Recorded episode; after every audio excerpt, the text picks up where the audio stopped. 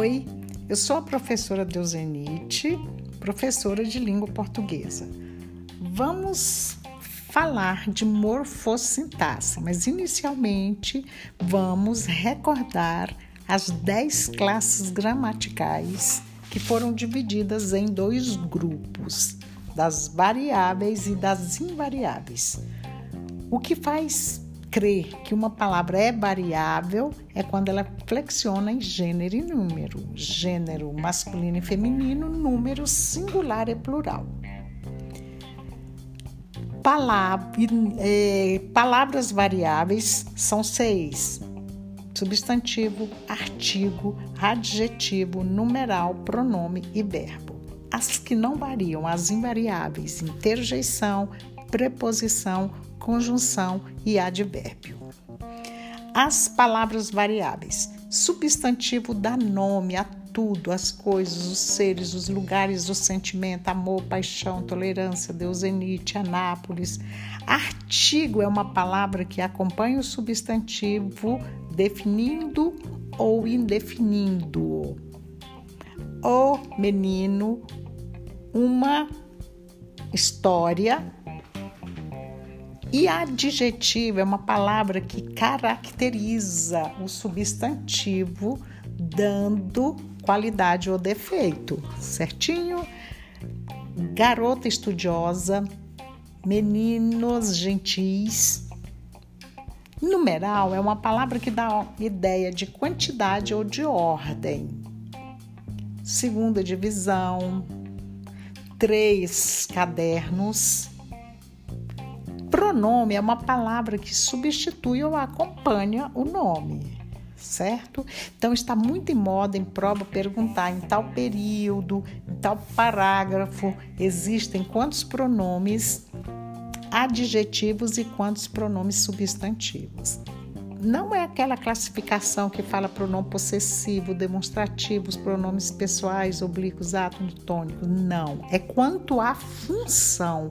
O pronome tem uma função de adjetivo, e quando ele acompanha, ó, a, a meus filhos, esse meu está no plural, no masculino, concordando com filhos.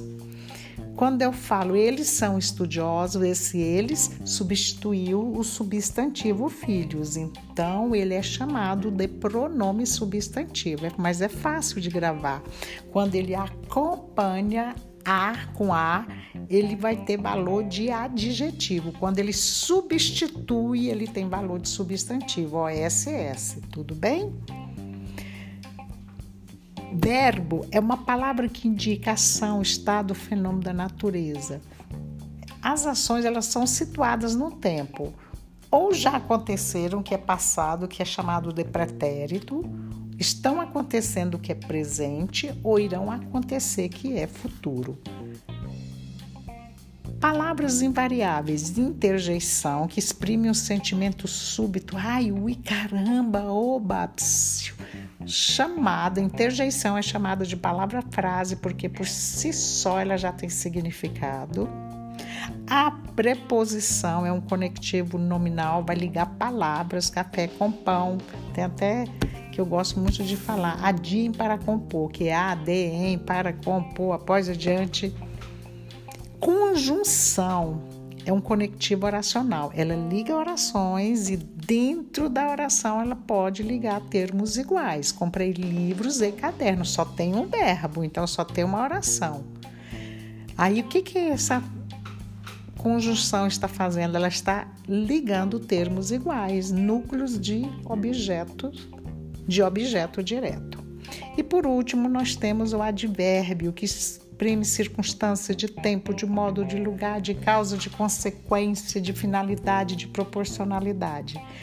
Todas essas circunstâncias são dadas ao verbo, mas o advérbio pode intensificar um adjetivo ou outro advérbio. Pedro acorda cedo, Ana acorda muito cedo, então ela acorda antes. Então, esse muito é um advérbio de intensidade que intensificou o advérbio cedo.